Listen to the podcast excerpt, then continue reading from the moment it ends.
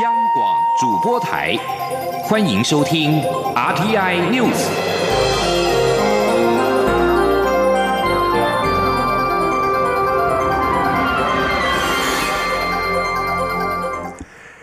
各位好，欢迎收听这节央广主播台提供给您的 RTI News，我是陈子华。美国司法部长塞申斯在一号宣布，控告中国国营福建晋华公司以及台湾的联华电子公司和三名个人，共谋取。美国美光科技公司商业机密，估计价值达到八十七点五亿美元，大约折合新台币两千六百九十亿元。而司法部除了在一号宣布的刑事起诉罪名之外，还提起了民事诉讼，申请禁制令，阻止联电跟福建晋华将使用美光公司失窃技术所生产的产品输往美国。而对此，经济部长沈荣金在今天出席远见高峰会受访的时候表示，在目前已经进入到司法程序，经济部原则上都尊重。而更重要的是，企业应该做好管理，避免各界关心的人才流失、核心关键技术遭窃等问题的发生。沈荣金并且提到，关键技术取得管道包括自主研发跟授权，企业除了加强自主研发的能量之外，应该取之有道。透过合法授权管道取得，从此从此案可以看出，美国相当重视这项问题，呼吁产业界共同努力配合。另外，媒体问到台湾出口到中国大陆以及香港占比高，在半导体发展合作上难免会有红线。沈荣金表示，希望产业做好管理，否则踩到红线会带来困扰。经济部也会透过管道跟产业界交流，呼吁各界一同来面对。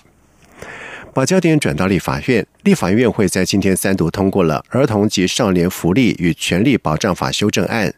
曾犯家庭暴力罪，经缓起诉处分，或者是有罪判决确定其五年内，不得担任居家式托育服务提供者。另外，为了营造育儿安心环境，修法也增订运送旅客的铁路列车应保留一定的座位，作为孕妇以及有儿童同行的家长优先使用。记者刘玉秋的报道。欧美犯罪心理学及犯罪社会学统计显示，发生虐待动物案件的家庭中有五成会发生儿童及妇女受虐事件，显示虐待动物及侵害妇女间可能有所关联性。因此，虐待动物及家庭暴力者在饭后短时间内马上从事居家托育服务，对儿童安全恐有疑虑。为此，民进党立委刘建国提案修正《儿童及少年福利与权利保障法》，明定曾犯性侵害犯罪防治法。性骚扰防治法、儿童及少年性剥削防治条例之罪及曾犯家暴罪，经缓起诉处分或有罪判决确定五年内，不得担任居家式托育服务提供者。此案经二号的立法院会三读通过。决议《儿童及少年福利与权益保障法》增订第三十三条之三条文，并将第二十六条之一、第二。二十九条及第九十条之一条文修正通过。同时，为确保儿童及少年的交通安全，修法也明定，幼童专用车、公私立学校校车、短期补习班或儿童课后照顾服务班及中心的接送车，若再送国小前的幼儿、国小学生者，车龄不得超过出厂十年；在运国中、高中等学校学生者，其车龄则不得超过。出厂十五年。另外，为营造育儿安心与安全环境，修法也增订运送旅客的铁路列车应保留一定座位，作为孕妇及有儿童同行的家庭优先使用。中广电台记者刘秋采访报道。台北市劳动局长赖香林在办公室被钢筋攻击，由于凶嫌李明彦是长期不满政府对于派遣工的相关处分，曾经到处陈情，让派遣劳工的权益保障的议题引发了各界的关注。劳动部长许明春在今天表示，派遣劳工保护法是总统政见，没有跳不跳票的问题，只是定定专法需要时间，寻求共识，最终仍将实现蔡总统政见定定专法。记者杨文军的报道。派遣劳工专法是蔡英文总统竞选时的劳动政策主张之一，但两年过去未见草案出炉，也遭质疑是否跳票。劳动部长许明春二号指出，保护派遣劳工是劳动部的重要政策之一。不过，各界对于聘用派遣劳动的相关比率上限、限制等规范存有很大歧见。因此，现阶段劳动部是将派遣劳工的职业安全、性骚扰防治、性别工作平等等权益逐步增订于职业安全卫生法及性别工作平等法中，明定要派事业单位等同雇主，以保障派遣劳工。的权益，许明春强调，现阶段是透过多元方式入法，将职场现况中派遣劳工权益尽速纳入保障，但最终仍将实现蔡总统的政见，没有跳不跳票问题，为演绎定定派遣劳工保护专法。他说，这样的做法是说，哎，先用呃个别条文先把它完成，好，这个尽快来落实总统保护派遣劳工的意志的一个证件，好，啊，至于。总统证件里面的这个派遣专法的部分，因为这个需要更长期的一个哈，可能去化解这些争议，大家寻求共识。那我们长期也是会往这个目标来做。劳动部也指出，未来他们将积极在劳动基准法中增订对派遣劳工权益保障的重要事项，例如派遣劳工与一般受雇劳工应享同工同酬，要派单位对派遣劳工的职灾补偿应负连带责任。对积欠工资应负补充责任，以及禁止登录型派遣，也就是定期契约等，都将严议纳入劳动法令中。中央广播电台记者杨文君台北采访报道。另外，劳动部也在今天表示，截止到十月底为止，已经有百分之九十八点一二的企业是足额提拨了旧制劳工退休准备金，共新台币一千一百二十二亿元，已经超过去年整年度的提交比率。而至于未足额提拨的企业，将会依法处九万元到四十五万元的罚款。继续是记者杨文军的报道。为避免事业单位歇业、清算或宣告破产而影响旧制劳工请领退休金或资遣费的权益，劳基法二零一五年起规定，雇主应于每年年终前预估次一个年度成就退休条件的劳工退休金所需，并于次年度三月底前补足劳工退休准备金的差额。劳动部退休福祉司司长孙碧霞指出，截至十月底，已符合足额提拨规定的事业。单位达十万四千多家，占全部救治事业单位的百分之九十八点一二，已超过去年整年度的提缴比率。提拨退休准备金共新台币一千一百二十二亿元。他说：“因为我们去年的十二月底是九十七点三二，哦，那所以等于是今年就是提前达标。那到十月底提缴的金额也达到了一千一百二十二亿。”去年年底是一千一百二十七亿，所以可以想见，今年大概就是提缴的这个提拨的金额会比去年高，哈。至于违反规定未足额提拨者，依法可处九万元至四十五万元罚还，并公布事业单位名称、负责人姓名。今年度已裁罚四十五件，裁罚金额合计六百七十八万元，其中以台北市裁罚十三件最多，其次为桃园市的九件。此外，劳动部也提到，配合明年基本工资由两万两千元涨到两万三千一百元，原本提缴工资为两万两千元、两万两千八百元的。全职劳工将自明年元旦起自动调为两万三千一百元，每月提高提缴金额十八到六十六元，约有一百三十二万名劳工确定增加退休金。至于部分工时者，如果每个月薪资是在两万两千零一元到两万两千八百元之间，因为可以适用两万三千一百元的提缴工资，也可因此受惠，但劳保局不会近似调整，必须由雇主向劳保局申报。中央广播电台记者杨文军台北采访报道。台湾最重要的原住民当代艺术节——二零一八 Prima 艺术节，即日起在台北当代艺术馆盛大的揭幕。而今年是以翻动为主题，集结了二十六组国内外的原住民艺术家展出，更有一系列当代原住民表演跟国际论坛、艺术家讲座、工作坊等精彩的活动，多面向展现当代原住民艺术的创作能量。记者郑祥云、江昭伦的报道。两年一度的原住民当代艺术盛会——普利马艺术节，今年迈入第四届，再度重返台北当代艺术馆展出。除了各项活动，也包含二十一件获选普利马奖的作品展览。我把祖先讲成古老的巡山员，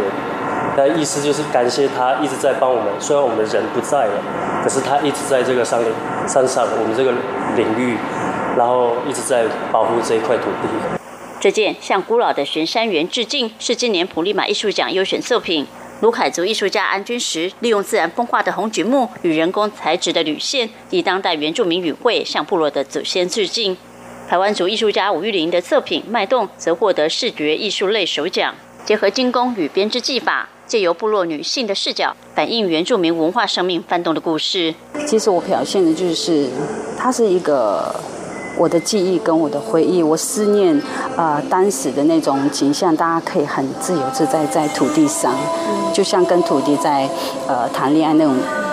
感觉。过去普利马艺术节参展艺术家的作品，往往直接表现出对社会的控诉，但今年作品更为内敛，也呼应策展主题，试图用更多元的艺术形式启发翻转社会的可能性。像是中国新原住民舞蹈剧场以花莲电话区号码零三八创作的舞蹈，以台铁花莲站阿美族语的广播词贯穿，利用声音触动花莲人对家乡的向往。年轻艺术家林荣一以眼睛为意象，传达如何从面对社会异样眼光到看见自己的过程。两位花莲港部落阿美族艺术家则不约而同，透过木雕与录像装饰作品，回顾1877年部落青年遭清兵大屠杀历史事件，提醒守护部落文化价值。今年普利马艺术节也有多场跨国合作展演，除了有澳洲墨尔本明日艺术节以节中节形式共襄盛举。还借展了纽西兰毛利族艺术家丽莎瑞哈娜花了十一年完成的动态影像装置，还原过去毛利族人的生活以及受到外来政治文化冲击。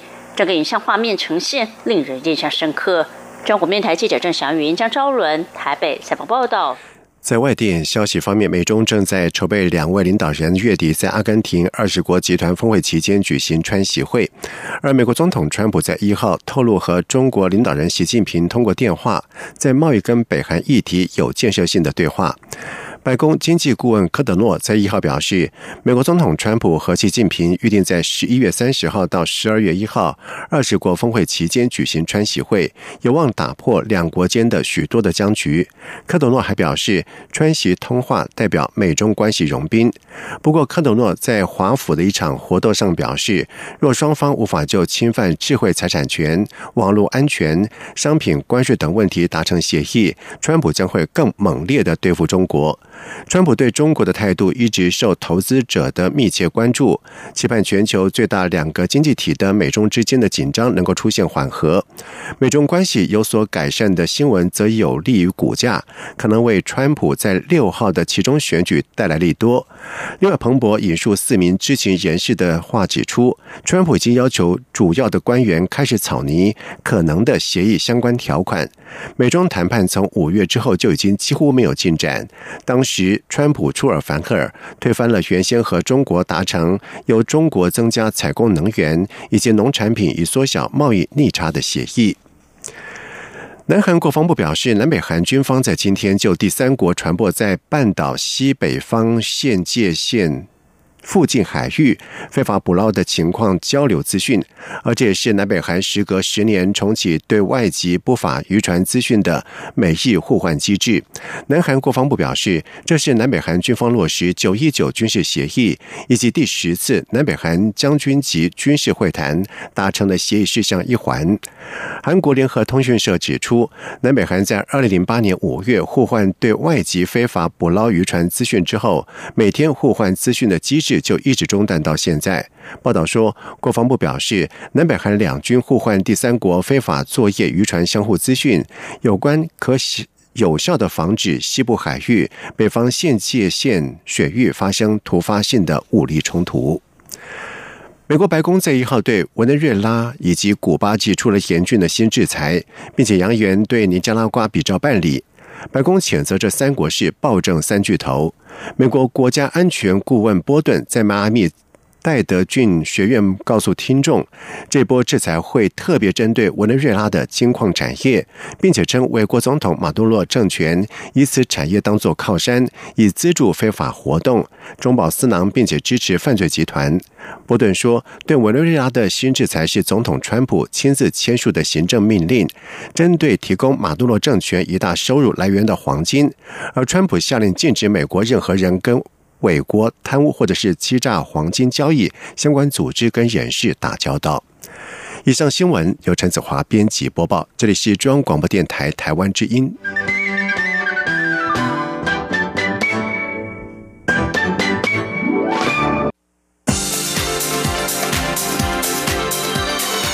这里是中央广播电台台湾之音，欢迎继续收听新闻。现在时间是晚上的七点十五分，欢迎继续收听新闻。九合一选举进入倒数，国民党高雄市长候选韩国瑜在下午是到了旗津商圈和业者座谈，接着车队扫街拜票。韩国瑜提出在旗津设立免税区，吸引国际观光客到高雄消费观光。而民进党高雄市长候选人陈其迈则是质疑韩国瑜有意在旗津设立赌场，他并且呼吁韩国瑜用正派的方法来拼观光。记者王维婷的报道。国民党高雄市长候选人韩国瑜二号下午搭乘渡轮到旗津与商圈业者座谈，针对如何振兴旗津观光交换意见。韩国瑜表示，去年旗津观光客雪崩式减少一百零四万。他如果当选高雄市长，会在旗津设立免税区，主打游轮、游艇观光，把世界的观光客都带到旗津。韩国瑜说：“这水光客来，因想要疯狂大采购，伊想买买物件，买一个免税、免纳税金。我感觉整个高雄市，咱即摆欠一个。”会使和观光客疯狂大采购，我叫马酒都跨得顶顶，有这个说在太透太赞，所以讲以后免税区经过来基金拢爬起来，会使带动连连多还过釜山还过金阁高捷观光。民进党高雄市长候选人陈其迈则北上接受广播媒体专访，他质疑韩国瑜有意在旗津盖赌场，但是八成的旗津民众反对赌场，希望韩国瑜用正派的方法拼观光。陈其迈也再次向韩国瑜喊话，希望尽快举办辩论，让选民好好了解政见内容。陈其迈说：“韩主委也不止说旗津盖赌场，他也提到说小港机场要盖。”赌场的这个证件啊，所以盖赌场哦，好像是韩主委的很多在不同的场合都提到。我希望说，他假如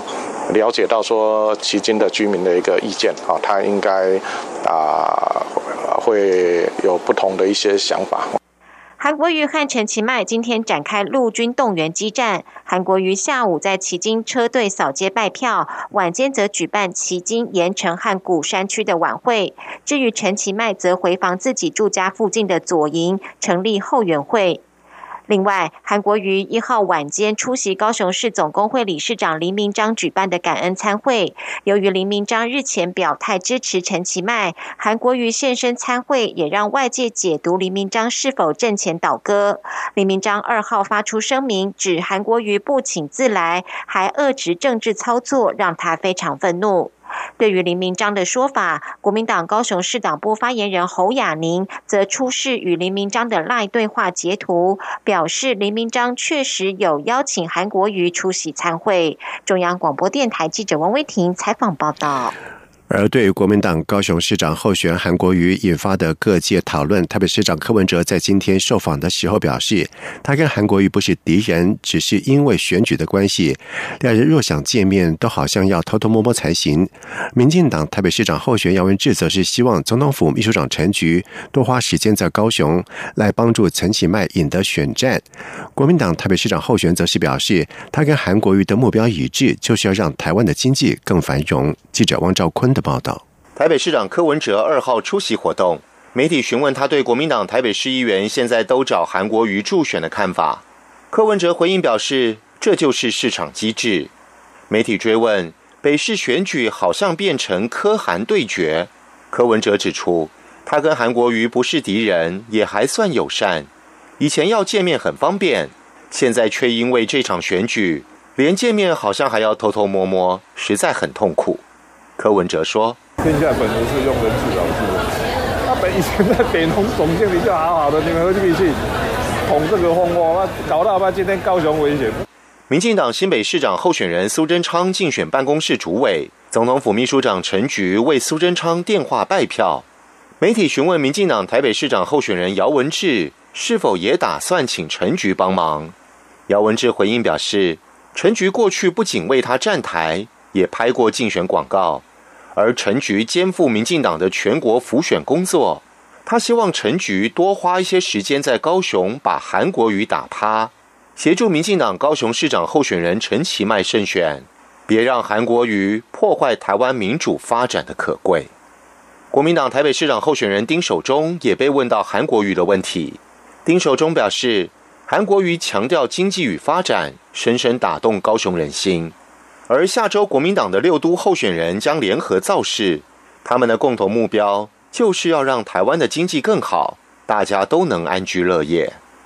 此外，姚文智与丁守中也不忘集中火力批评柯文哲的市政建设。姚文智表示。台北市政府的工程预算执行率低落，中央的银法长期照护与少子化议题，台北市更是六都执行最差。他认为柯文哲的市政建设工程成绩满江红，这种预算执行成绩单比其他县市低落的情况，该被开除的就是柯莱尔。丁守中则指出，柯文哲在文资保存工作方面说一套做一套。就是一个骗子。中央广播电台记者王兆坤采访报道。而选战进入关键的倒数，云林县长候选人国民党籍不分区立委张立善在今天表示，由于无法南北奔波，也因此宣布辞去不分区立委，专心备战年底的大选。张立善还表示，如果年底没办法胜选的话，就会回归家庭，当好母亲的角色。而依照选罢法的规定，张立善辞去不分区立委之后，中选会应在立法院注销民籍公函之日起十五天之内公告递补名单。而目前国民党不。分区递补张立善的第一顺位是现任新北市教育局长林义华，而张立善宣布辞去国民党不分区立委一职，其他代职参选的立委是不是也会跟进请辞，也引发了关注。对此，民进党高雄市长候选陈其迈表示，立委跟市长这两个工作他都会做什么像什么，也因此他近日就会召开记者会说明是否请辞，届时将会揭晓。而民进党台南市长候选黄伟哲则是透过发言人邱丽丽。强调，未来担任任何的职务也都会竭诚负责。而投入台东县长选举的立委刘兆豪则表示，他现在还是会先把手边的工作做好。另外，民进党台北市长候选姚文智则是表示，要不要辞立委参选，他完全配合党中央的政策。至于参选宜兰县长的立委陈欧珀则是表示，尊重每个候选人的决定，但对他而言，以辞立委来展现决心，并不是最好的方法。在外电消息方面，科学家在一号表示，全球海洋在过去四分之一世纪吸收的热能，比原本所想象的增加了百分之六十，使得地球更容易受到气候变迁的影响。海洋占地表超过三分之二的面积，对维持地球生命至为重要。而根据最近的评估，政府间气候变迁问题小组科学家表示，全世界海洋吸收了。人为碳排放所导致的百分之九十的上升的温度，但是根据公布在《自然》期刊使用测量海洋温度的新方法发现，在过去二十五年来，海洋每年吸收的热能相当于人类总发电量的一百五十倍，这比之前的研究高出了百分之六十。而最新研究是计算已知人为温室气体排放所产生的多余热量而得出结果。科学家透过每年测量大气当中的氧气跟二氧化碳量，更准确估算了海洋吸收了多少的热浪。温度升高，氧气及二氧化碳溶于水的速度会降低。美国普林斯顿大学地球科学助理教授，同时也是研究报告的主要作者瑞斯普兰迪表示，数位显示人类必须再次下修碳足迹，和先前预测的相比，必须要再削减百分之二十五的碳排。接下来进行今天的前进新南向。前进新南向。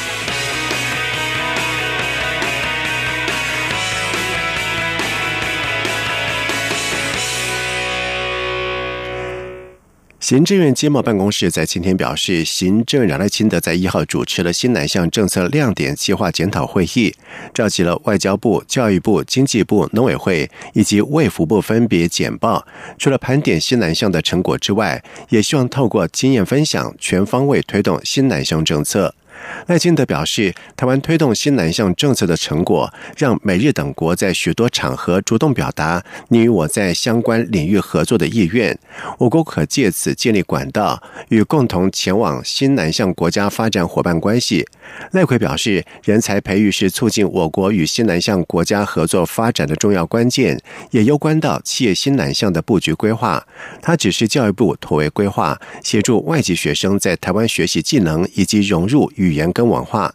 而在面对中美贸易冲突局势，赖清德请经济部持续积极协助有意布局新南向市场的中小企业，以群聚的方式进驻台商开发的工业区。赖奎也表示，农委会在两年之后扩大台印尼农业综合示范区规模，由四百公顷扩大到一千公顷，并且推广到印尼其他地区或新南向其他国家，借此强化双边的农业合作关系。第十九届海外台湾学校三长联席会议在今天在国立台北教育大学举行，而五所海外台校的董事长、校长以及家长会长是齐聚一堂。教育部长叶俊荣表示，台校的经营可以说是筚路蓝缕，却能够越做越好。他希望以后能够每一所学校去看看。记者陈国维的报道。海外台湾学校董事长、校长暨家长会长联席会议，今年轮到在台湾举行。教育部长叶俊荣亲自出席。他提到，日前在印尼亚运期间，有机会前去雅加达台湾学校，实际了解海外台校的经营方式和师长们的用心投入。尤其看到学生的表情笑容满面，令他印象深刻。希望未来能进一步到印尼泗水、越南胡志明市、马来西亚吉隆坡及宾奇等其他四所台湾学校。参访，整个台湾学校的这样子的一个经营，可以说是筚路蓝缕，那但是越做越好，大家都砸下相当相当多的心力。承办学校台北教育大学校长张新仁表示，台校要在海外经营成功，校长是关键人物，董事长和家长会长则扮演重要推手。台北教育大学之前也办过两届境外台校教师返台研习，向老师们介绍十二年国教新课纲的精神理念与特色，如何亲自用探究与实作的方式来。带领大家实作所谓的如何翻转教学，如何用素养导向来设计课程教学与评量。叶俊荣说：“新课纲将大幅翻转教育，不再强调学位本位、文凭主义，而是非常重视学生能力的培养与实作体验。他之前也到前岛学校参访，前线老师的教学方式已经在改变。教育部次长姚立德表示，希望明年能以台校为基地，增派华语教师到东南亚，扩大华语推广的范围。教育部日前也发布补助合格教师赴新南向友好国家学校任教示范要点，未来。”还将陆续甄选二十人前往各校担任专任教师，薪资待遇将比照我国中小学公立学校，并能获得当地学校给予的生活津贴及交通津贴。会议结束后，一行人转往行政院经贸谈判办公室进行座谈。明年的三长会议将在胡志明市举行。中央广播电台记者陈国伟台北采访报道。离开台湾市场大约十三年的纽西兰航空，在昨天复飞台湾，为西南向市场注入活水。而根据观光局最新的统计，与去年同期相比，在今年九月，纽西兰赴台人数成长了百分之十三点二七。纽航复飞之后，渴望挑战两成以上的高成长率。观光局驻新加坡办事处主任林信任表示，纽西兰跟台湾之间空中交通原本并没有直航的航班，这次纽航复飞台湾，从奥克兰可以直飞台北，大幅节省了搭机的时间，提升游客赴台旅游的意愿。他并且指出，纽航跟亚洲各大城市都有直航点，这次直航台北之后，将容易包装台北加其他亚洲城市的旅游行程，像是台北进东京回的。双城游的产品，增加台湾旅游产品在纽西兰市场的多样性。同时，林希仁认为，纽航复飞台湾有助于提升台湾观光知名度，吸引纽西兰本地民众到台湾观光。而观光局为了开拓新南向市场，结合纽西兰当地旅游以及航空业者，强化了行销的模式。不仅透透过纽航机上杂志以台北作为封面故事报道之外，也在纽西兰最大的电视台摄影棚办理了吃饱没启动仪式，让纽西兰民众深入了解台湾的人文以及美食文化。以上新闻由陈子华编辑播报，这里是中央广播电台台湾之音。